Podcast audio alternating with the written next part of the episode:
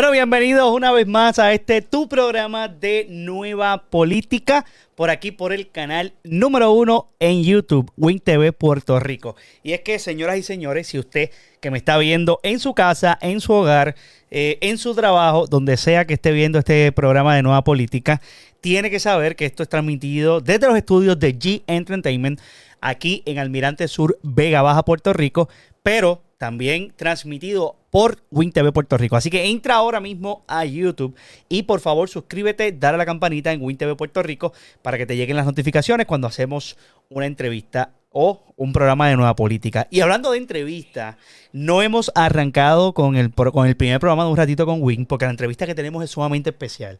Tan especial que hemos, nos hemos dado la tarea de preparar un buen listado de preguntas, porque es una entrevista que quedará plasmada para la historia de nuestra ciudad en Vega Baja. Y les tengo la sorpresa de la vida. Así que eh, como les digo, a Win TV Puerto Rico para que no te pierdas ni un solo episodio de Un Ratito con Win y de otros programas adicionales que vamos a estar arrancando próximamente. Bueno, y todo el mundo está preguntando también por la rifa, la gran rifa de Pedro eh, Bausa, nuestro amigo, eh, de ya, el hijo de nuestra amiga Yari Lara Cuente. Y quiero anunciarles que en el día de mañana, justamente a las 8 de la noche, vamos a estar eh, llevando a cabo las rifas. Quiero darle las gracias desde lo más profundo de mi corazón, no solamente de mi parte, sino también de parte del equipo completo de Almirante de la Mano, de parte de la familia de Yari La Cuenta, nuestro amigo Eddie.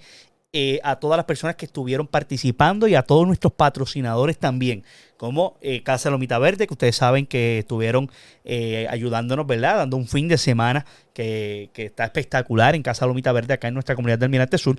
De igual forma también a nuestra amiga Denise, de igual forma a Luisito con las cámaras.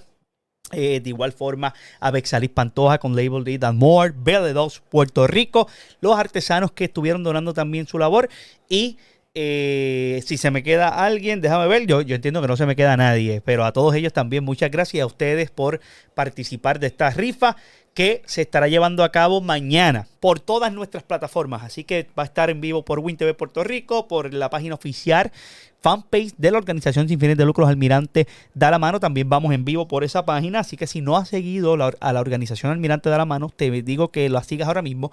Búscalos en Instagram y también en Facebook como Almirante Da la Mano. Mañana vamos a estar anunciando cuánto pudimos recaudar también de estas rifas y muy probablemente más adelante también tendremos una entrevista especial con eh, Eduardo García, presidente de Almirante de la Mano, dando los detalles de los próximos pasos también de esa organización aquí en en Vega Baja, en el barrio Almirante Sur de Vega Baja. Bueno, en este programa de Nueva Política, ustedes saben que comúnmente me acompaña mi amigo y hermano Orlando Agosto, pero está tratando de conectarse, así que en cualquier momento nuestro compañero Orlando Agosto va a estar haciendo entrada a este programa especial de Nueva Política. Semana pasada no pudimos ir en vivo, pero estamos arrancando en esta semana oficialmente y tenemos varias noticias, varias noticias importantes que detallarle a todos y cada uno de ustedes en este programa especial. Y por aquí nos saluda Edgar Gómez Flores y nos da saludos desde Chance. no sé si lo dije bien, Edgar. Tú siempre me pones otro lugar o no sé si es que te mueves, ¿verdad? Pero gracias, Edgar. Conectándose directamente desde YouTube. Así que Edgar ya está suscrito, no se pierde ninguno de nuestros programas. Edgar Gómez siempre también comenta a todos nuestros invitados que hemos tenido aquí también y los invitados que próximamente vendrán. Edgar aprovecha, le hace sus entrevistas, sus preguntitas y eso también te hago la invitación a que hagas exactamente lo mismo desde tu casa o desde cualquier plataforma que nos estén viendo. Eh, hay un problema de agua y lo sé, Antes de que los muchachos empiecen a comentar por ahí, no tengo idea de qué. Eh, sé que llevamos tiempo sin agua en nuestra comunidad del Mirante Sur. Eh, ya mandé a preguntar, pero no me han contestado. No he visto que me hayan enviado ningún comunicado de prensa ni nada por el estilo, así que desconozco por completo. obviamente lo que está pasando en nuestra comunidad con referente a lo del agua. Susana Marrero también nos saluda por aquí. Buenas noches, Susana. Y también eh, Texas, de Ellis, Texas, nos dice Edgar. Yaciel Santos, mi hermanito Yaciel Santos Batista, también nos dice por aquí. Edwin, saludo. Todavía en Morovis no se ha visto al representante del Distrito 12. Si fueras tú, sé que estuvieras en la calle trabajando. Muchas gracias, eh, Yaciel. Eh, yo entiendo que Edgardo próximamente va a estar pasando por allí. Eh, yo he visto varias imágenes ya que ha hecho y tengo que decirte, Yaciel, que incluso creo que el martes 9 de febrero, si mi memoria no me falla, Eh, tenemos una reunión eh, pautada con él, con la organización sin fines de lucro Almirante de la Mano, en la cual vamos a estar presentándole varios problemas de la comunidad. Así que, Yaciel, si tienen algunos problemas en el área, obviamente sí, como bien menciona, ¿verdad? Quizás nosotros ya estuviéramos eh, desplegados por todas las comunidades y demás, y buscando líderes comunitarios, que es lo más importante y es el mensaje que siempre llevamos. Pero vamos a darle la oportunidad a Edgardo, como siempre menciono, ¿verdad? A que pueda, vamos a decirlo así, sentar bases. Y de igual forma, si usted tiene, si usted tiene alguna oportunidad de escribirle, ya sea su teléfono en la oficina, allí en la Cámara de Representantes, pedirle una reunión, por lo menos con nosotros acá en nuestra comunidad, no tuvimos problemas, accedimos a él y ya tenemos una reunión pautada eh, para ahora, para estas semanas de febrero, para nosotros discutir varios asuntos relacionados a una escuela que vamos a acaparar, obviamente, que ya acaparamos acá en nuestra comunidad de Almirante Sur, pero hay una segunda que también están en planes de poder adquirirla y poder continuar echando las comunidades hacia adelante y empoderando a las comunidades, que es lo más importante. Así que gracias por eso, Yaciel. Y por fin, aquí entra a Nueva Política mi compañero Orlando Agosto. Saludos, Orlando. Buenas noches. Hoy desde casa, hoy desde casa. Saludos, ¿me escuchan? Saludos, ¿me escuchan? ¿me escuchan? Sí, te escucho perfectamente bien. Qué bueno, qué bueno. Pues sí, mano. Este, ¿Tú me escuchas, verdad? Tratando, pues mano. Este, tratando, te escucho, te escucho, te escucho, te escucho. Perfecto. Hay un poco doble, pero está un poco doble, pero está bien. Vamos a vivir esta transmisión. claro, claro. Después, después arreglamos esos problemas técnicos que sé que estábamos teniendo antes de arreglar el programa. Eso pasa. Bueno, eh, estaba mencionando, Orlando, ¿verdad? Ya que te incorporas acá con nosotros, que pues la semana pasada no pudimos ir en vivo con varias noticias que teníamos y las vamos a estar tocando hoy en este programa de Nueva Política. Y una de esas noticias eh, es el que Pedro Pierluisi declaró, por fin, ¿verdad? Un estado de emergencia por violencia de género. Ya ponchámoslo por acá en la computadora. Vamos a ver si se ve. Sí, excelente. Aquí estamos. Pedro Pierluisi, ¿verdad? Declara estado de emergencia por violencia de género en Puerto Rico. El gobernador firmó una orden ejecutiva que contiene varios mecanismos para hacer frente a la violencia contra la mujer. Y aplaudimos eso. Pongo unos aplausos por ahí también. Dirección, señoras y señores. Muy bien, muy bien, muy bien. Estábamos locos, Orlando, y esto hay que discutirlo, eh, de que esto sucediera, ¿no? Eh, incluso fuimos a varias manifestaciones desde el año pasado. Y algo que yo quería recalcar con esto, Orlando, no sé si estás de acuerdo conmigo también, las mujeres tienen mucho que ver también con el verano de 2019. O sea, cuando nosotros los puertorriqueños y puertorriqueñas salimos a la calle indignados con aquel chat en el verano de 2019, eh, no sé si tú recuerdas quién puso el primer como que fulano renuncia o Ricky renuncia. Antes de Ricky renuncia, ¿qué fue lo que escuchamos en la calle, las protestas, en la prensa y en todo el país? No sé si recuerda. Y tiene que ver con las mujeres, con este estado de emergencia.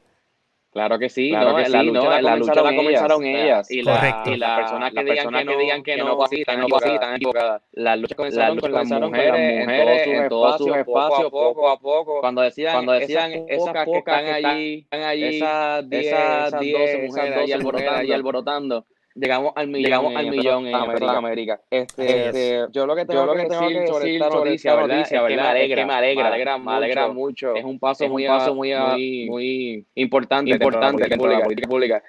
Estoy luchando un, Estoy poco, luchando con, un poco con, mi voz doble, mi voz doble, pero voy a seguir. Este, este, sí, sí, no tan sí, que sí, pauso, no tan que pauso, disculpan, es que me estoy escuchando doble. Pero de todos modos, de todos modos, lo que estoy diciendo es que esto es un paso muy importante en la política, pública del país. Yo creo, yo que, creo que ha habido mucha, ha habido mucha crítica a este estado de emergencia. Porque la pregunta, la pregunta es, ¿y después qué? Pues ahora lo que viene, ahora lo que viene es que es programas educativos vienen, eh, vienen a evaluar, a evaluar el sistema penal, el penal, criminal, criminal de Puerto Rico, a evaluar la, evaluar la ley 54, a evaluar, a evaluar todo lo que todo lo que podemos hacer para prevenir, prevenir la violencia, la violencia de, género. Yo estaba, yo estaba, yo estaba, yo estaba hablando de este tema, hace, este tema con la alcaldesa de Vega, Vega, María Vega, en una entrevista, en una que, entrevista que le estábamos haciendo del espacio político, político, y tocamos el, y tocamos tema, el tema, y, me gustó me gustó su respuesta porque ella estaba hablando sobre programas, programas de, de, llevar a las víctimas, llevar a las víctimas a que se a que, segura, a que luego, a que luego, que, que permanecer con su ¿verdad? Con la persona, con la persona, la persona, la persona violenta, la persona violenta con su esposo, el que le golpea, la pareja que le golpea. Y eso está bien, eso está bien, pero yo creo que lo más importante de todo esto es buscar de prevenir. que no suceda el acto violento. Nosotros logramos, logramos eso, mejoramos como sociedad y a esas personas, ¿verdad? que, ¿verdad? que critican el estado de emergencia por género, o que, que, todas las violencias son iguales, iguales. Mira, mira, sí es cierto, sí es cierto, cierto, Win, cierto que, que, la violencia, la violencia, violencia, violencia debe erradicar por completo. Pero si no la reconocemos, si no reconocemos que hay un problema de que a las mujeres en este caso, y no solamente ella, hay otras personas que sufren por violencia de género, que solamente por la condición de su género, porque hay una persona, hombre, que se siente superior por los cromosomas que tiene, por lo, por lo que la cultura le permitió hacer esto. Si nosotros no reconocemos que hay un problema así, que el machismo existe, no vamos a poder avanzar como sociedad. O sea, la violencia de género parte de que hay una superioridad entre, dos, entre los géneros que existen, en que, en que el hombre se siente superior. Si no podemos reconocer eso, hay un problema bien grande en la sociedad. Eh, me dejé de escuchar doble, qué bueno. Ah, qué este, bueno. Sí, mano, estoy súper contento. Ahora lo que iba, es que los pensamientos chocan. Lo, lo que iba, bueno, tenemos que reconocer, ¿verdad?, que hay violencias que van a cambiar dependiendo de la razón. El motivo por qué existe la violencia de género es porque el hombre se siente superior y golpea a la mujer. O igual, la, la heteronormativa, hombre y mujer, criticamos y este, nos burlamos de las personas trans o de las personas homosexuales. Y eso siempre ha existido. Eso es lo que se llama violencia de género. Si no podemos verlo de esa manera, tenemos un problema y el problema está en su hogar. El problema está en que no nos autoevaluamos y no reconocemos que no es lo mismo golpear a alguien porque somos personas violentas, este, porque si me dieron yo le voy a dar a otra persona, los motivos son distintos a yo le voy a dar a la mujer porque yo sé que yo puedo contra ella porque yo tengo más fuerza. Hay, una, hay, hay, un, hay un paradigma ahí mental que tenemos que, que tenemos que romper como sociedad. O sea, que esas personas que critican el estado de emergencia de violencia de género y que dicen que esto no, es, no logra nada, están equivocadas. Están equivocadas. Esto es muy importante. Esto es muy importante y vamos en la dirección correcta. Sí, totalmente de acuerdo contigo, Orlando. Y no solamente eso, el gobernador también mencionó sobre eh, también eh, comenzar lo que es eh, la educación con perspectiva de género una vez hace la primera conferencia de prensa sobre esta orden ejecutiva. Así que eso es un paso sumamente importante también con la política pública que también llevaba adelantando ya no solamente el Movimiento Victoria Ciudadana, también el Partido Independentista Puertorriqueño y obviamente todas las organizaciones sin fines de lucro que estaban a favor de que ya de una vez y por todas se pudiera llevar a cabo este estado de emergencia en Puerto Rico con todas las muertes que han ocurrido en los últimos años. Definitivamente yo creo que la raíz del asunto está en la educación, como bien mencionas, y comenzando con un currículum de eh, perspectiva de género, se puede adelantar muchísimo de cara al futuro. Ya como bien dicen por ahí, eh, sí se puede trabajar con, los jóvenes que todavía quizás tienen esta mentalidad de que el hombre es superior a la mujer o que puedo hacer lo que me da la gana porque soy hombre, la mujer no. Eh, y así sucesivamente, sí se puede trabajar con ellos con campañas como va a estar sucediendo, porque esa pregunta que haces es súper válida. Ok, eso es un papel que dice que hay un estado de emergencia eh, en Puerto Rico de violencia de género, pero ¿qué pasa ahora? Esa es la gran pregunta que se hacen todos los puertorriqueños y puertorriqueñas. Pues como bien menciona, ahora vamos a ver campañas educativas, ahora va a haber más fondos también dirigidos a estas organizaciones sin fines de lucro que, por ejemplo, también podemos comenzar un proyecto igual en nuestra comunidad de Almirante Sur para la prevención de estos casos, no solamente aquí con Almirante de la Mano, puede estar pasando también en, Proyecto Bambú, en Vega Alta y así un sinnúmero de organizaciones sin fines de lucro van a tener acceso a ciertos fondos específicamente para poder llevar campañas educativas a sus comunidades y que comencemos a erradicar este problema en Puerto Rico de una vez y por todas. Claro, ¿no? Y explicar y explicarle una vez por todas, ¿verdad? A la gente que no entiende lo que la perspectiva de género, que lo ven como ¿verdad? Este, lo ven como de todas maneras, de todas maneras. Muchas veces, muchas veces, y esto no es por tirarle a nadie, sino es que son diferentes visiones de mundo, diferentes, o sea, diferentes culturas. Dentro del mismo marco social en el que vivimos, hay diferentes perspectivas, ¿verdad? Y dentro de una perspectiva súper conservadora o conservadora de por sí, cuando hablan de perspectiva de género, están pensando que quieren corromper lo que Dios hizo. Mira, tú y yo somos creyentes, tú y yo somos creyentes y estamos de acuerdo con que la perspectiva de género debe existir. ¿Por qué? Porque la perspectiva de género lo que está diciendo es, el hombre no es superior a la mujer. los, los heterosexuales, los heteronormativos, como le llaman por ahí que está mal, no son superiores a los homosexuales, no son superiores a los trans, somos todos seres humanos y hay que entender que hay diversidad en eso. Eso es todo lo que hay que entender. O sea, si podemos meternos eso en nuestras cabecitas, no hay ningún problema con la perspectiva de género. Es que debería existir porque yo puedo cocinar, yo puedo barrer, yo puedo mapear. Claro. Eso es todo, eso es todo lo que se quiere enseñar, hermano. Y si, y si empezamos desde ahí, empezamos desde esa base, no va a existir el pensamiento machista opresor de los hombres, de muchos hombres en Puerto Rico, que piensan que las mujeres son su propiedad y que las matan, porque las matan porque se separan, ella consigue un novio o una novia en otro lado y no pueden aguantar que los dejaron porque su orgullo machista se, los mordió. Hablando en puertorriqueño, los mordió, eso no puede pasar. Exactamente. O mira, algo sencillo y algo que, quizás sí lo vemos mucho. Eh, el hombre salió un fin de semana con los panas y llegó a las 2 y 3 de la mañana y la mujer tiene que aguantar, entre comillas, vamos a decirlo así. Pero entonces la mujer hace exactamente la misma conducta. ¿Y cuál sería la reacción de ese hombre si su esposa llega a las 2, 3 de la mañana? ¿Cuál es el problema si tú el fin de semana pasado hiciste exactamente lo mismo y llegaste a la misma hora? No sé si me entiendan, ¿verdad? Pero es, un ejemplo básico de, por qué tiene que ser distinto, por qué el hombre puede hacer ciertas cosas y la mujer no. Eh, y eso es lo que queremos erradicar realmente con este estado de emergencia y obviamente también con la educación, que es lo primordial. Exactamente, exactamente. Por aquí también tenemos otra noticia que discutir. Y, antes de irnos de esta del estado de emergencia, hay que recargar, Orlando, que esto pasa luego de un debate súper interesante que se llevó a cabo en el Senado, en donde Anaíma Rivera Lacén, portavoz del Movimiento Victoria Ciudadana, y Rodríguez Bebe, eh, portavoz de Proyecto Dignidad, ¿verdad? Eh, tuvieron unos choques, ¿no?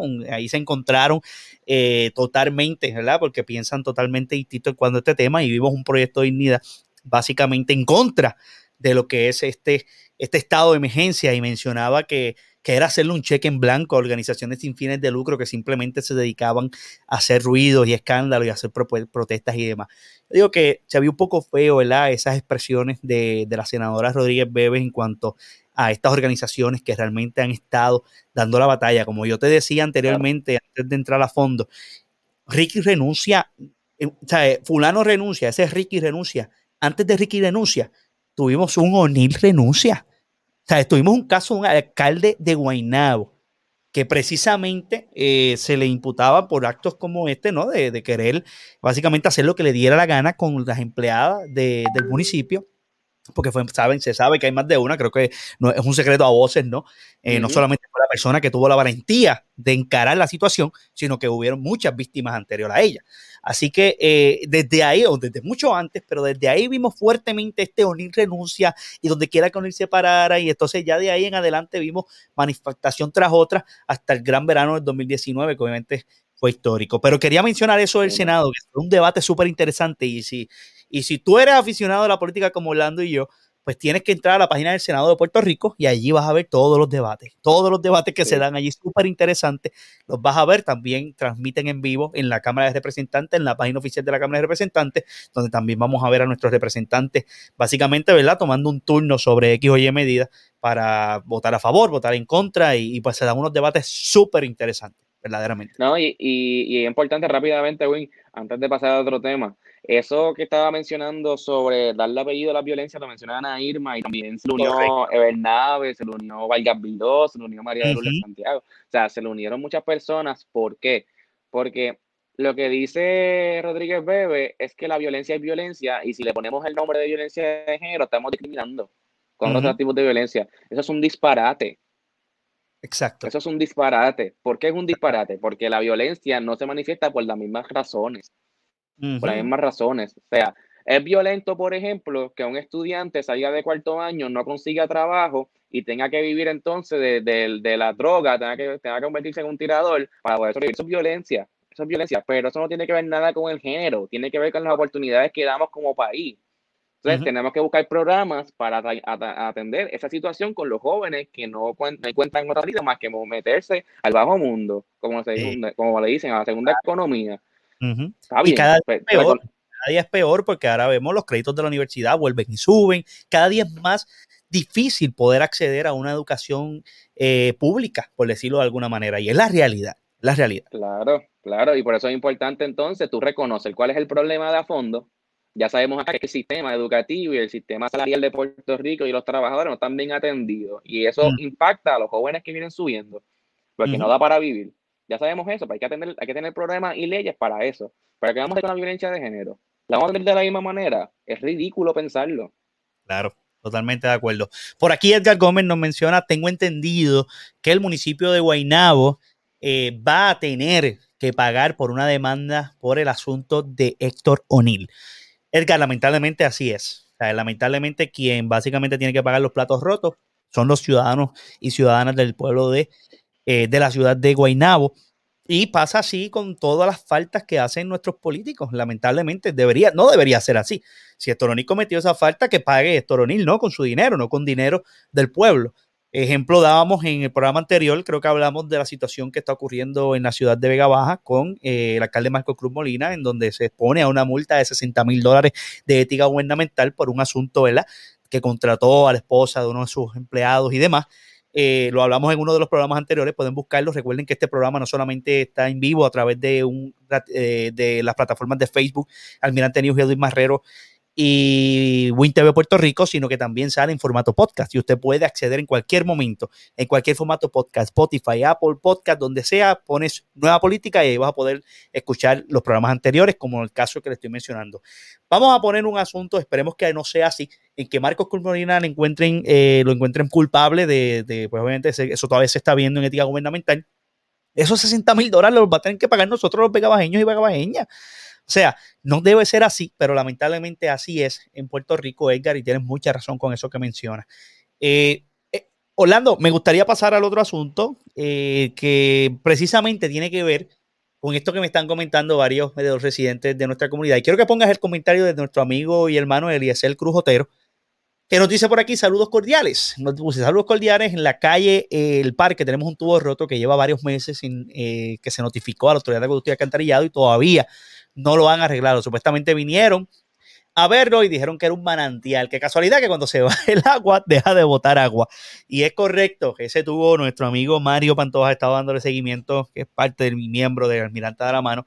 Y mano, esa fue la excusa que dio la autoridad de energía de acueducto. Básicamente, ah, no, eso es un salidero. no es un salidero, es, un, es una vena de agua. Pero cada vez que se va el agua, eh, deja de, la autoridad. Se va la vena, natural. Se va la vena también de momento. Caramba, qué casualidad. Eliezer, créeme que hemos estado reportando ese tubo en varias ocasiones y da la casualidad que Oni, Oneida nos menciona por aquí también la, los cráteres en la carretera de bar, del barrio y el pueblo es una vergüenza en Vega Baja y los tubos rotos ni hablar. Pero sin embargo, yo leo estos comentarios de nuestros vecinos aquí de la comunidad hablando, porque sin embargo, nuestros amiguitos abogados de Luma Energy cobran más de mil dólares la hora y los consultores, y esto suma casi 5 millones por hacer planes, básicamente. Ponchame la tablet por aquí. Eh, perdóname, la computadora, ya estoy acostumbrado a decir tablet. La computadora por aquí. Abogados de Luma cobran mil pesitos la hora, Orlando. Tú que vas a ser abogado, mano, yo te recomiendo. Tú que estás en esos planes de ser abogado y todo, ¿verdad? Estás en la escuela de Derecho y demás te recomiendo que vayas enviando tu resumen a Luma Energy a ver si, a ver si un contratito de esto a mil pesitos por hora que no lo paga Washington. O sea, estamos hablando que esto lo paga el pueblo de Puerto Rico. Tú sabes, porque Puerto Rico está en tremenda condición económica y fiscal para estar pagando esa cantidad de dinero. Pero a mí lo más que me sorprende de esta noticia, mano, este, de mil pesos la hora, es que si tú haces el contraste, yo creo que fue de Eliezer Molina que lo vi la semana pasada. Si tú haces el contraste de los salarios en Puerto Rico, de cuánto cobramos por hora, la mayoría de puertorriqueños y puertorriqueñas, que el salario mínimo es 7.25, que los maestros que empiezan están entre 11 y 15 pesos la hora, en un colegio pueden cobrar 8 pesos la hora, este, los policías no pasan de 2.200 pesos al mes. Eh, tú te pones a pensar, mano, estas son las consecuencias de las malas decisiones que tomamos como país. Correcto. Luma Energy se está peleando, se está peleando ese, ese contrato desde cuándo, güey? Meses, antes de la elección, mucho antes, mucho antes. O sea, meses. Antes. Esto se, viene hablando, esto se viene hablando incluso luego del desastre del huracán María, hablando. O sea, internamente, cuando te digo internamente, eh, Jaime Jaramillo, eh, presidente de la OTIER, eh, básicamente ha estado advirtiendo de este contrato, de esta posible negociación con una empresa estadounidense, ¿verdad? Eh, en donde básicamente nosotros perderíamos por, por, completo este patrimonio de la Autoridad de Energía Eléctrica que endeudaron nuestros políticos aquí en Puerto Rico. O sea, que no fue otra, otra persona que no sean los políticos en donde siguieron metiendo deuda y deuda. Y esto lo vemos incluso a nivel de los 78 municipios. Son más de 250 millones que deben toda la, vamos a decirlo así, la agencia gubernamental y los municipios a la Autoridad de Energía Eléctrica. Pero ¿y cómo no vamos a quebrar? No, el municipio y el Capitolio que no pagó luz. Correcto. El Capitolio no pagó luz este cuatro años pasado. O sea, es que, mano, es una impunidad tan grande que tenemos contra, los, contra la, clase política de este país. Este, la clase política de este país no paga nada de lo que hace. Y cuando cogen a uno por corrupción o lo cogen por fraude, lo cogen por lo que sea, le dan 15 mil pesos de fianza, que lo que termina pagando son 1.500 y está afuera. Que eso lo vamos a hablar ya mismo con Sixto George. O sea, sí. esas son las cosas, esas son las cosas que, y cuando, y me recuerdo que la última conversación que tuvimos, yo te dije, en este programa vamos a botar fuego, porque es que llevamos, llevamos un par de días sin hablar de las noticias importantes de este país y uno tiene que, yo creo que esta, esta es una terapia. Aquí nos desahogamos. Oye, aquí hay gente que nos escucha. Mira, aquí nos está saludando nuestro amigo Mar Torres de Morovi también. Saludos, Win. Saludos, Orlando. Enviamos un saludo, Omar. Sé que estás por allá, por los Estados Unidos, cogiendo frío, mi hermano. Sé que no es fácil. Pero sí, aparte de nosotros, ¿verdad? Eh, llevarle la noticia, educar a nuestra gente desde temas políticos, también es un desahogo, mano. Estoy totalmente de acuerdo contigo, Orlando. Sí, no, y es reaccionar, hay que reaccionar. Mira, este, a lo que iba con esto de Luma, de Luma Energy y la comparación con los salarios que tenemos en el país, donde la clase, o sea, la mayoría de las personas en Puerto Rico no cobran más de 30 mil dólares, están entre 20 y 29. O sea, y esta mm. gente, estamos hablando que se meten cuánto, o sea, en un día se meten miles de pesos. Sí. En un día, en un día, brother, en un día se meten miles de pesos. Entonces, son las consecuencias de seguir eligiendo a la misma gente. Ya nosotros, ya Puerto Rico escogió nuevamente a Pedro Pierluisi. Pedro Pierluisi fue el único candidato que no se opuso a Luma Energy. Exactamente. Si acaso lo que dijo, si acaso lo que dijo fue que negociaría una vez más el contrato. Hay que revisarlo, hay que revisarlo. Hay que revisarlo y si acaso vemos, le podemos hacer unas enmiendas. Pero nunca se opuso al contrato. Incluso la oposición directa, levantó comillas, eh, Partido Popular Democrático con Charlie Delgado, rotundamente se negó y dijo que iba a pagar los 84 billones, eh, millones que contaba que, había que pagar para poder básicamente, ¿verdad?, hacer nulo el contrato de Luma Energy. No recuerdo, creo que eran 84 millones, eh, ¿verdad?, la cláusula para poder terminar el contrato de Luma de una vez y por todas. Yo no recuerdo, no, realmente no recuerdo la cantidad, no tengo ese número, pero si tú dejas de pagarle a la Junta, pagas el contrato de Luma y se acabó. Exactamente. Es que tú, tú ves las malas decisiones que se toman en este país, mano. Entonces, este, volvimos a escoger a Pedro Pierluisi, volvimos a escogerlo, está bien, perfecto, perfecto. Esas son las consecuencias. Solamente lleva un mes. Y seguimos viendo las cosas que están pasando. Tenemos a la hermana trabajando allí, que ya mismo también lo vamos a hablar, sin fiscalización, sin tener que rendirle cuentas a nadie. Aquí lo tenemos, aquí lo tenemos, aquí lo tenemos precisamente ya, dispónchame por aquí. Precisamente Noticiel reporta, hermana de Pedro Pierluisi no tendrá que someter informes financieros por su trabajo en Fortaleza. Dice aquí que abogados de la OEG que trabajó en la autorización para la hermana del gobernador trabaja ahora en la Fortaleza. O sea que aquí esto es, no, está bien, ella no va a cobrar, pero la abogadita de ella va a ganarse su par de pesos. Adicional a eso también, como diría nuestro amigo eh, Miguel Morales en el programa de Raymond y sus amigos, eh, como el que el que siempre entra con el bate que dice no me pon, pero ponme donde hay cómo es el cómo es el lema ya se olvidó. No te pido no te pido que me des solo ponme donde no te pido que me des solo ponme donde hay. O sea eh, la hermanita de Pedro le dijo Pedro no te estoy pidiendo dinero ni nada, solo ponme donde hay y, y dónde más en la oficina de la fortaleza, pasan todos los contratos y todo, todas las noticias oficiales del pueblo de Puerto Rico. Ahí va a estar ella sin cobrar ni un solo centavo y levantó comillas con eso porque de verdad que es un descaro. Entonces, ¿sabes qué lo más que me molesta a mí? Realmente me molesta mucho que ¿A quién tú has visto de la oposición? Y cuando digo oposición, levanto comillas una vez más al hablar del Partido Popular Democrático, que se ha convertido en un coro del Partido Nuevo Progresista también. O sea, ¿quién, ¿a quién tú Dime una figura del Partido Popular Democrático, a nuestros amigos que nos escuchan, que nos comenten, por favor, quizás estoy mal y es que se me pasó la noticia, no los he visto, pero no he visto a nadie en contra de esto que hizo Pedro Pierluisi de, contra, de poner a su hermana en Fortaleza, que no sea el Movimiento Nacional, que no sea el Partido Independiente Puertorriqueño y, las minorías que básicamente han levantado la boba, el Bidotti y demás. Pues es que, es que el presidente del Senado hace lo mismo. Tiene a su hermana en la oficina de la presidencia del Senado. Y aquí a los puertorriqueños y puertorriqueñas no nos interesa. O sea, El problema ya, no, no es en que ellos lo hagan. El problema está en que nosotros no hacemos nada para evitarlo. Correcto. Tú, y yo, tú y yo lo estamos hablando, perfecto. Por lo menos estamos haciendo un poquito, pero podríamos hacer más. Claro que podríamos hacer más. Pero como puertorriqueño y puertorriqueña, como país, nos hemos acostumbrado a que está la norma, mano. A que la norma, a que la norma es que hagan lo que les dé la gana después que yo tenga un plato de comida en mi casa. y, con, y, cuando ese plato no esté, ¿para que van a seguir saqueando, mano? Sí. Y, es un saqueo de país llegar a, ese nivel. Edgar Gómez nos hace una buena pregunta por YouTube, WinTV Puerto Rico. Recuerda entrar a YouTube y suscribirte a nuestro canal de WinTV Puerto Rico. Y Edgar Gómez nos comenta lo siguiente: ¿Ustedes creen que el contrato de Luma se pueda derrogar? Orlando, tú eres licenciado en este programa. Eh, hay que ver, yo no, he leído el contrato de Luma, así que no, sabría contestarte. Te puedo especular. Eh, si hay una cláusula que permita de alguna manera este, romperlo, pues sí. Este, de otra manera, por incumplimiento de contrato también se puede, pero hay unas penalidades claramente.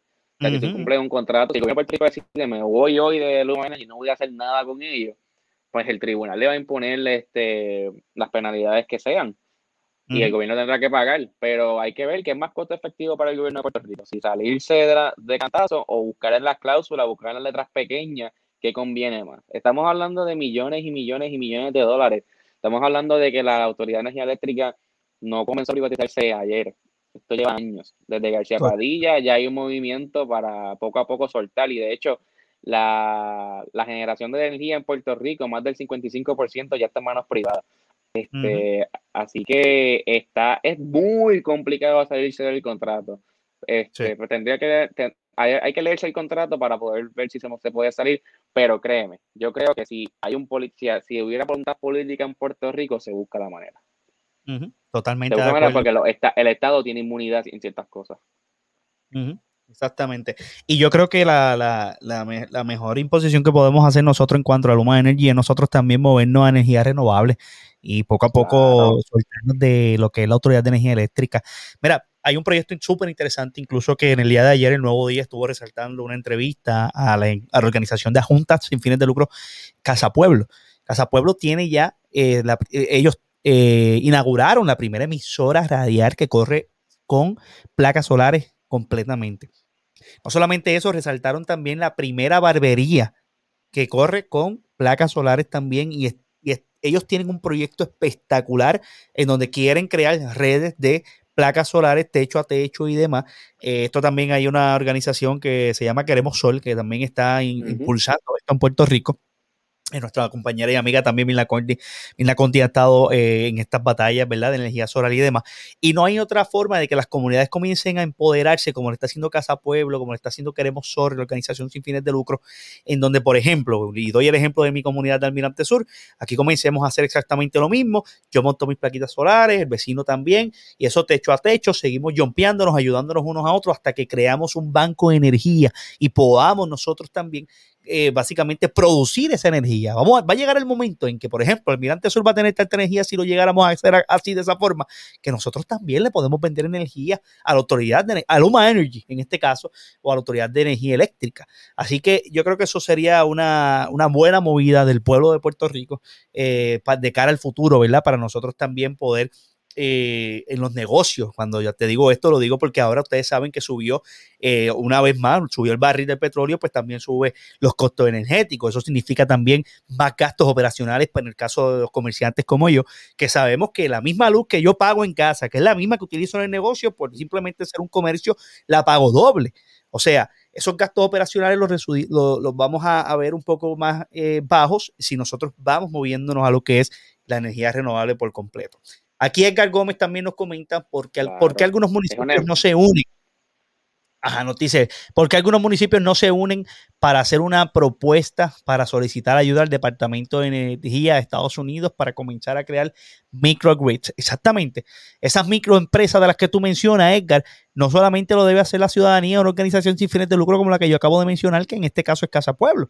Se debe comenzar desde los municipios Estoy totalmente de acuerdo. Cada municipio también que pueda generar su energía. Mira, esto yo lo he visto en países como Colombia también, que he tenido oportunidad de visitar Medellín y, es increíble cómo ellos realmente se han adelantado y, están logrando generar su propia energía eh, no, no con petróleo, sino energía solar, energía que realmente no ensucia el planeta, como lo hace actualmente ¿verdad? la Autoridad de Energía Eléctrica, como tenemos mucha, por ejemplo, como Organic Power, que genera energía entre comillas, pero afecta sobre 18 comunidades con las pestes que genera y pues otros problemas que esto trae. Orlando, no sé si quieres añadir algo adicional. No, correcto, es una inversión necesaria. Win, la cámara se te fue. Este... Ah, sí, sí, sí, me sigo escuchando, exacto, pero la... Te sigue escuchando, sí. Tranquilo, que eso, este, eso ahora rapidito. Este, pero es una, es una inversión, es una inversión necesaria que tenemos que hacer hace rato, hace rato. O sea, Puerto Rico, esto no es nuevo tampoco. En Puerto Rico nosotros tenemos sol todo el año. En Puerto Rico tenemos este sistema, también tenemos olas, el sistema de olas en toda la isla. Somos una isla, vaya redundancia. Así que podemos usar también el, la energía que porque, ¿verdad? Tenemos esa ola. Tenemos también el viento, tenemos viento. O sea, nosotros tenemos todas las maneras a vida y por haber para poder movernos a una energía renovable y limpia. Y no lo hacemos. ¿Por qué? Por falta de voluntad política. Además de falta de voluntad política, es porque es un negocio. O sea, si Puerto Rico decide de la noche a la mañana, vamos todos a montar placa. Lo que hay son placas, no hay más nada. O sea, eso de petróleo se acabó. ¿Sabes cuánta gente se va a quedar sin trabajo? ¿Tú sabes cuánta gente va a quedarse sin el guiso, los contratos grandes? Eh, ¿Verdad? Es, un proceso fuerte, pero de todos modos también el planeta nos lo está pidiendo. Así que hay que hacerlo. Y mm. los municipios, pues es lo mismo, falta de voluntad política. Yo creo que en la alcaldía sufrimos, en la alcaldía se sufre mucho que las votaciones que se hacen por los alcaldes y alcaldesas que ganan, no estoy hablando de nuestro pueblo particularmente, sino en toda la isla, en manera general, son personas que no conocen nada sobre este, sobre este tema y no conocen nada sobre muchos temas. Así que... no, exacto. Y, piensan también que administrar un municipio eh, es algo sencillo. O sea, estamos hablando de administración, mi gente. O sea, muchas veces aquí en Pega Baja pasó también.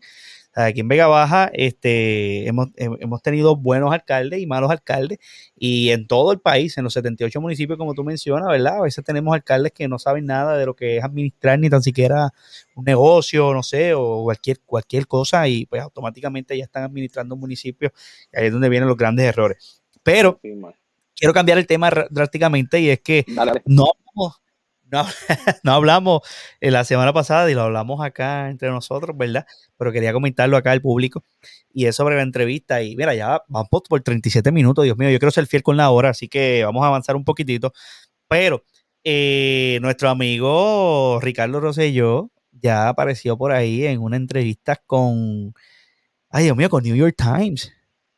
Una entrevistita y allá mencionó que lo que lo hizo eh, básicamente renunciar fue fue un boquete que cogió en la carretera y que la nena pensó que había sido un tiro, pero entonces no se ponen de acuerdo porque entonces dos o tres días después salió eh, Beatriz diciendo que de camino al aeropuerto cogió el hoyo y entonces hay, o ya Ricky todavía lo, tomó la decisión cuando cogió el hoyo, whatever, donde sea, en tantos boquetes que hay en Puerto Rico y después se montaron en el avión o fue de camino al avión y que eso fue lo que le dio seguridad no sé, no sé, como que no se pusieron de acuerdo en dar la misma noticia, pero tampoco entiendo el por qué una New York Times, eh, ¿verdad? Yo digo que esto fue pagado totalmente, o sea, aquí hay dinero corriendo para que le abrieran las puertas de un periódico tan importante en los Estados Unidos como el New York Times para que lo entrevistaran y pues dijera todas esas barbaridades que dijo y alardeara también con su casa de 1.2 millones, que ya escuché por ahí en otros de nuestros compañeros podcasts que no está a nombre de él, que está a nombre de,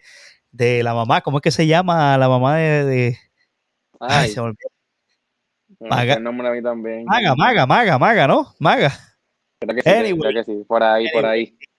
Si yo también tuviera el privilegio y tuviera millones de dólares, quizás también le regalaría una casa. Bueno, Pina lo hizo con sus hijos, le compró una casa a cada hijo, ¿no? Eh, a Dios que le bendijo, ¿verdad? Su negocio y demás y que lo puede hacer. Este, pero nada, yo vi todo eso. Entonces, vemos luego de que accede, de que Ricky Rosselló le dan esta entrevista en New York Times, vemos como de momento sale esta noticia que tengo aquí en la computadora. Pónchame la cámara ahí, eh, perdón, la, computadora ya. Siete hallazgos del contrato electoral que dieron pie a las multas al comité de Ricardo Rosselló. y es que parece que en Puerto Rico, aquí el partido PNP o alguien no lo, quiere, no lo quieren ver brillar. O sea, eso fue dando esa entrevista, ¡pum! pagar multa sobre 200 mil pesos en multa. Hoy, en estos días, ya hizo el chequecito para pagar unos, unos fondos que entraron que nunca reportó, casi 80 mil dólares. Todavía faltan unas propiedades y unas cosas. Pero aquí estamos viendo la noticia, ¿verdad? Este fue por ingresos no depositados a la cuenta bancaria, pagos en efectivos mayores de 250 dólares, ingresos eh, dejados de informar, eh, donativos cuyos donantes no fueron identificados correctamente, no retener récord de donativos, propiedad adquirida con fondos del comité que no fue devuelta, eh, devolución de donativos en exceso del límite establecido por la ley, que todos y todas sabemos que son 1.800 dólares que puede donar cada persona. Así que eh, varias razones hicieron que el Contralor Electoral, ¿verdad?, le diera seguimiento a, estas multas que hay eh, con el comité de Ricardo Rosello. Y está bien raro, Orlando, ¿por qué lo traigo? Porque nunca, nunca, ya no sé tú, pero yo nunca había visto que el Contralor Electoral, ¿verdad? Como que se fuera así en contra de los partidos tradicionales. Siempre son revoluciones como que, con el Partido Independiente Puertorriqueño, con las minorías, y siempre están ocultando, y como que los escándalos son de allá. Pero de momento sale New York Times en un par de días, no, mira, investigame ahí a Pedrito y ¡Paquiti! El revolú con el Contralor Electoral aquí en Puerto Rico. No sé qué tú piensas, ¿verdad? Pero yo lo que veo aquí es que Ricky está tratando de hacer un comeback pero lamentablemente no sé, no sé si es en Washington que quiere hacer el comeback, porque aquí en Puerto Rico, no sé tú, pero no tiene un minuto de break. Y aquí nosotros los puertorriqueños superamos yo hace tiempo.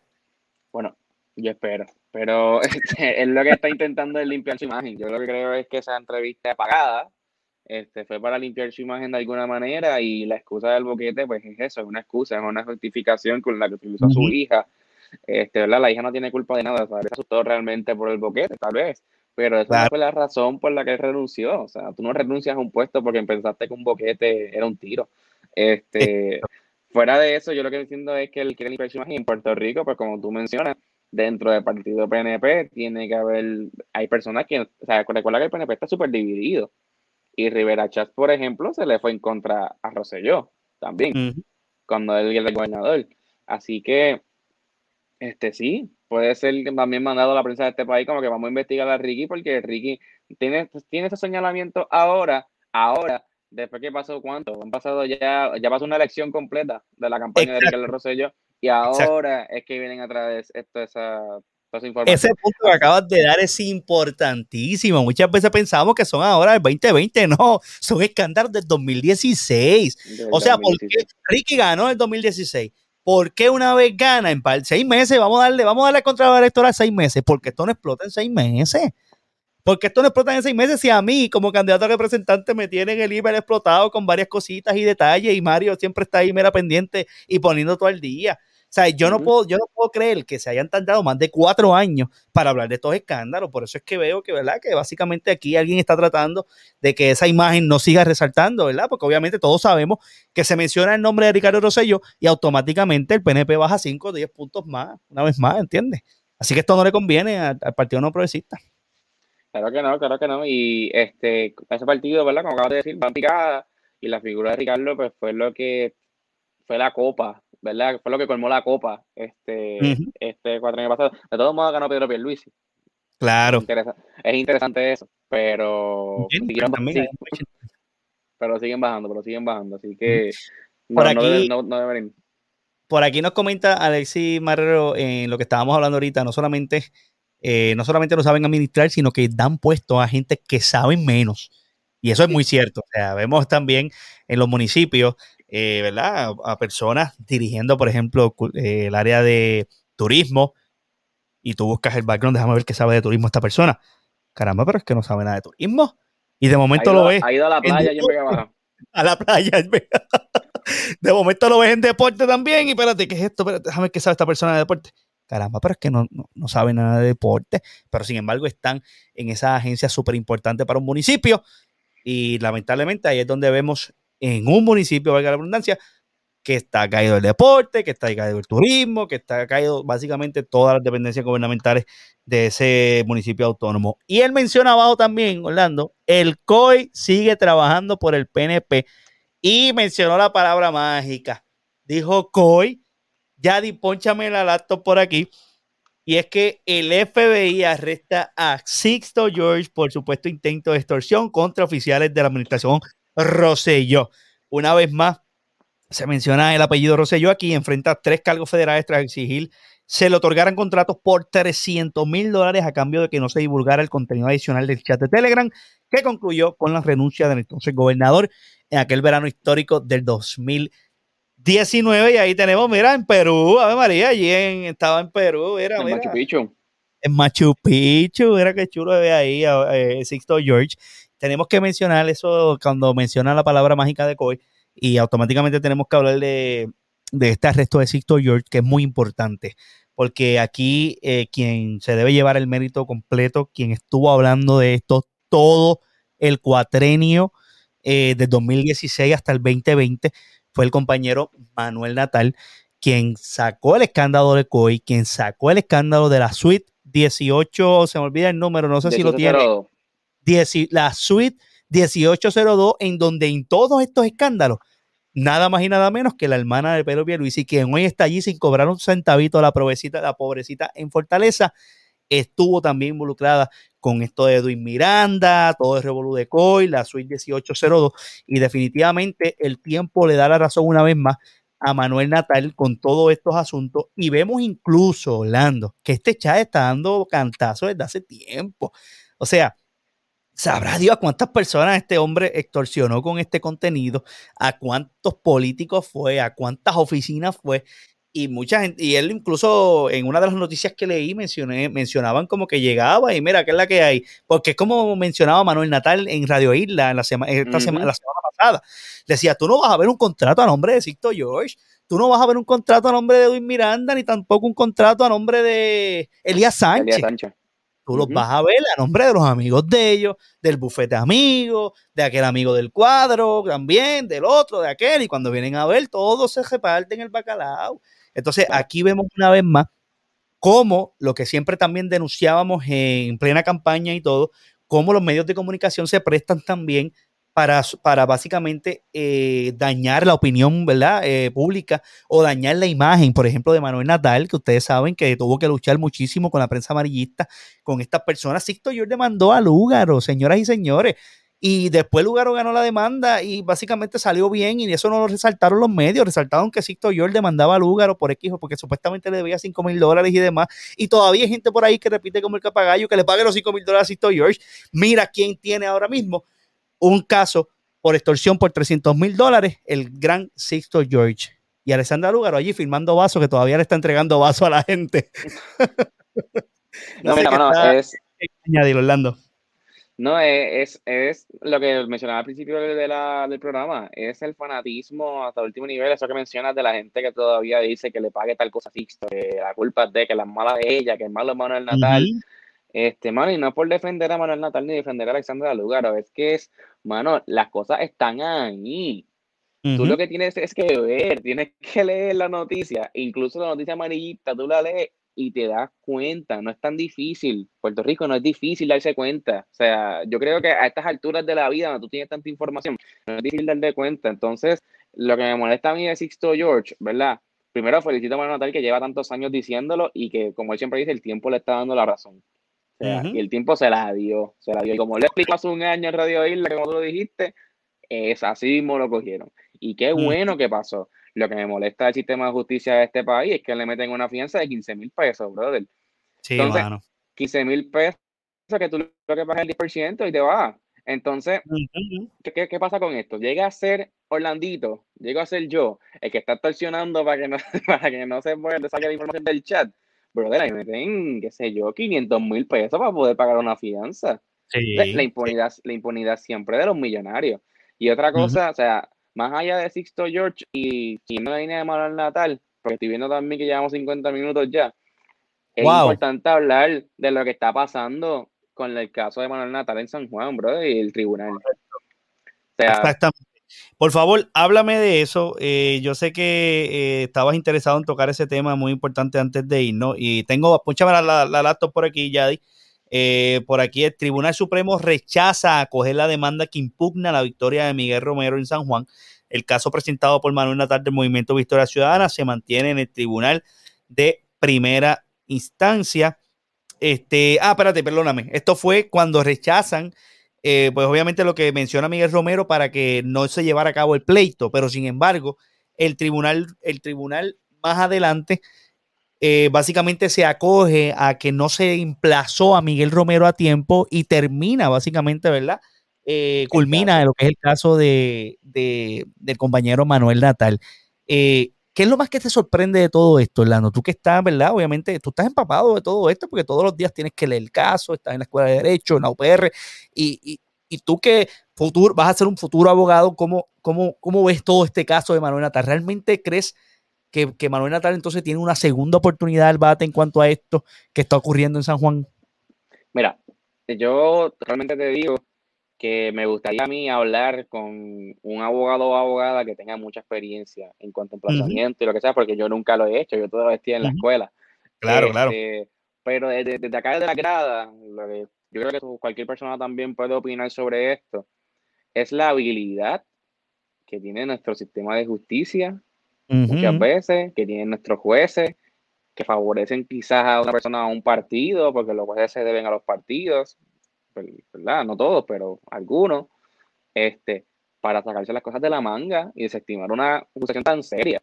Estamos hablando de que aquí hay un reclamo serio, hay un reclamo serio de que los sanjuaneros y sanjuaneras probablemente tienen a un alcalde que les metió un corrupto como vicealcalde, que se robaba la luz, tenemos un alcalde que despidió a más de 30 mil empleados cuando Fortuño era gobernador.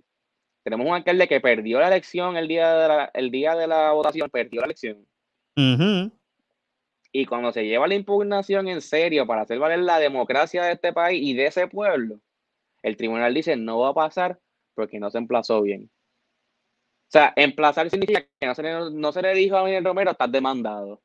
Correcto. Lo que no es, lo que no es cierto, lo que no es cierto, porque la parte, por lo menos la parte de Manuel explica que el 14 de enero radicaron la demanda y el 17 de enero se le entregó. Y usted tiene, él tenía cinco días, según el Código Electoral nuevo, para poder emplazar. Él empezó en el tercero. Ahí es, donde, me pierdo yo, Orlando, porque Manuel Natar en una conferencia de prensa que llevó a cabo luego de que el tribunal eh, pues actuara de esta forma, Dice que tiene básicamente el emplazamiento filmado por la persona que emplaza a Miguel Romero, quien también él dice que se escondió todos esos días para eso mismo, evitando que fuera emplazado. O sea. Es que, es que, es que, Win, quien emplaza no es Manuel Natal, quien emplaza es el tribunal. Correcto, correcto. El tribunal es que manda al emplazador a que emplace. Entonces, el problema, el problema es del tribunal. Claro.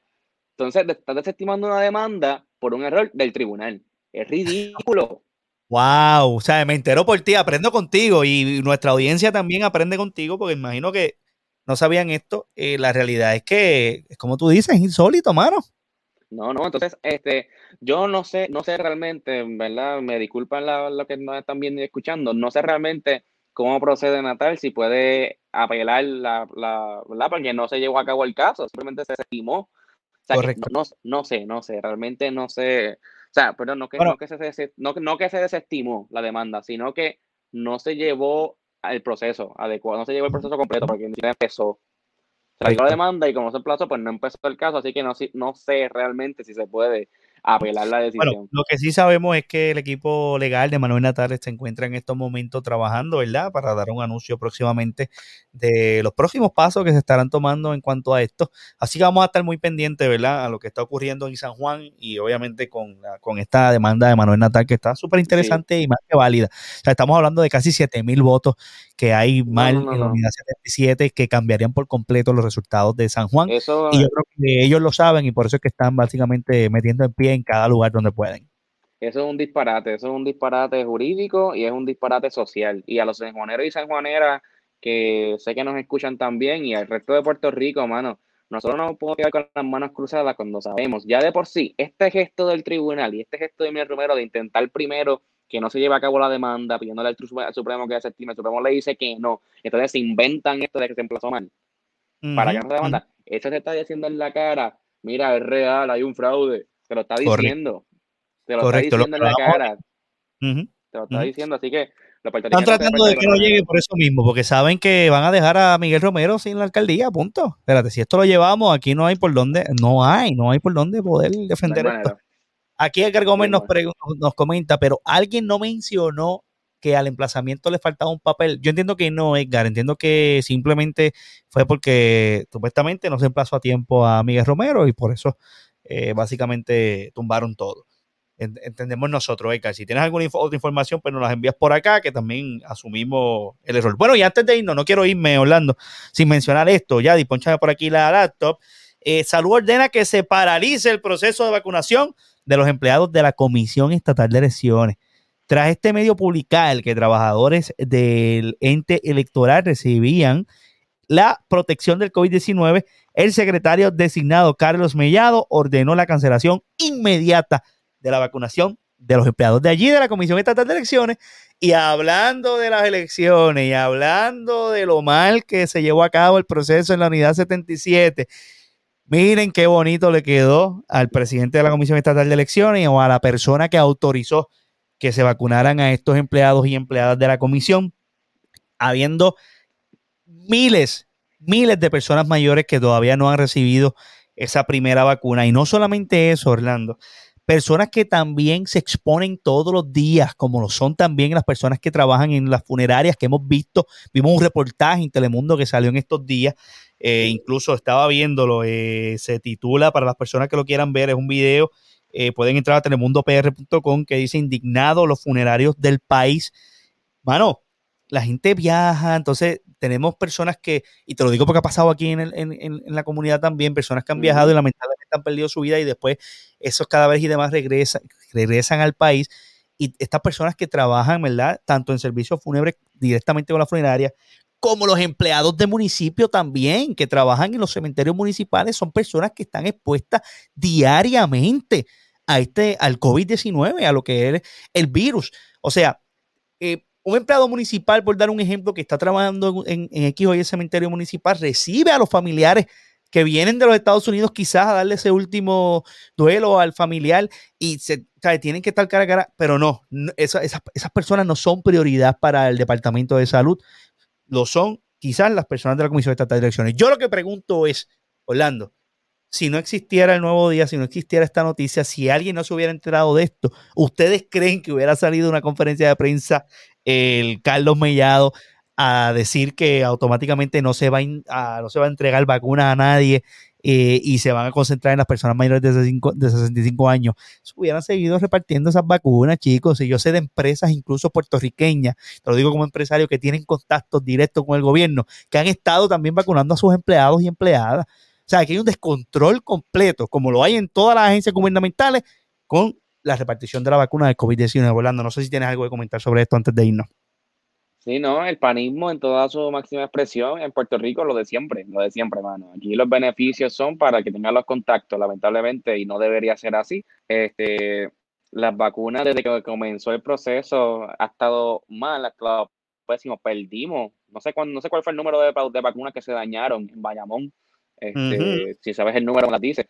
Pero desde el principio ha sido un proceso súper atropellado, súper mal hecho, súper mal establecido. Sabemos que es una pandemia, que eso nunca lo ha tocado el gobierno actual de Puerto Rico, bla, bla, bla, bla, bla. Para eso tienen preparación y para eso tienen profesionales y pues no lo están haciendo bien. Y esto es otra prueba más de que en Puerto Rico las cosas se hacen siempre al garete y, le, y se beneficia solamente quien tiene los contactos y no hay control absoluto de nada. Cuando digo de nada, todo, yo creo, mira, aquí se apostó. Mira, si hubiera habido una apuesta aquí en Las Vegas de cómo iba a ser el manejo de, la repartición, ¿verdad? De, esta vacuna en Puerto Rico, 10 a 1 estuvieran las apuestas que esto iba a pasar. la gente antes, antes de que comenzara, eh, ¿verdad? Lo, que es eh, la vacunación en Puerto Rico, ya había memes, ya, ya, ya se estaba regando la información de que todo esto iba a pasar, la gente lo vio venir y no se equivocaron, sea, No se equivocaron. Y eso está, eso está chulo, eso está chulo porque nosotros pues, buscamos la manera de mantenernos felices dentro de la lo miserable que son a veces las situaciones en este país. Pero, pero, tiene, tenemos que darle stop, gente. Tenemos que levantarnos y exigir que estas cosas no pasen, porque si nos mantenemos riéndonos y pues pasó, ¿qué vamos a hacer? ¡Ay, bendito! ¡Ay, bendito! O sea, mira cómo estamos. Hay que despertar. Así mismo Aquí para la calle, cuando así sea necesario. Y Orlando, más que agradecido contigo una vez más por sacar tiempo y poder preparar este programa para todas nuestras personas que nos siguen en nuestras plataformas de podcast como Nueva Política. Recuerde que si usted tiene iTunes Podcast, si usted tiene Spotify, cualquier plataforma, cualquier plataforma de podcast, usted puede buscarnos como Nueva Política y allí descargar todos y cada uno de nuestras entrevistas a personas, a políticos y también eh, nuestras conversaciones que hemos tenido acá en Nueva Política. Y recuerde también suscribirse al canal de Win TV Puerto Rico y seguir hablando en sus plataformas. Orlando, ¿cuáles son tus plataformas? Bueno, me pueden seguir en Instagram como Orlando Andrés underscore PR, Orlando Andrés underscore PR y en Twitter como Orlando Agosto. Muy bien, a mí me siguen como Edwin Marrero Santiago en todas las plataformas. Estamos por ahí también en Twitter, estamos en Facebook, en Instagram, Edwin Marrero Santiago. Así me encuentran. Gente, recuerden que mañana vamos live por todas las plataformas, añadiendo también la organización sin fines de lucro Almirante de la Mano con la encuesta que hemos estado promocionando por nuestros medios. Gracias una vez más a todas las personas que cooperaron con esta rifa espectacular a beneficio de Ramón Bausa. Y mañana a las 8 de la noche vamos a tener una tóngola aquí en los estudios de G Entertainment para poder sacar esos seis ganadores de esos premios espectaculares que tenemos para ustedes gracias a la organización sin fines de lucros Almirante de la Mano y a todos los patrocinadores que hicieron esto posible. Bueno, mi gente, sin más preámbulos, será hasta la próxima semana aquí por tu programa Orlando de Nueva, Nueva Política. Hasta la próxima.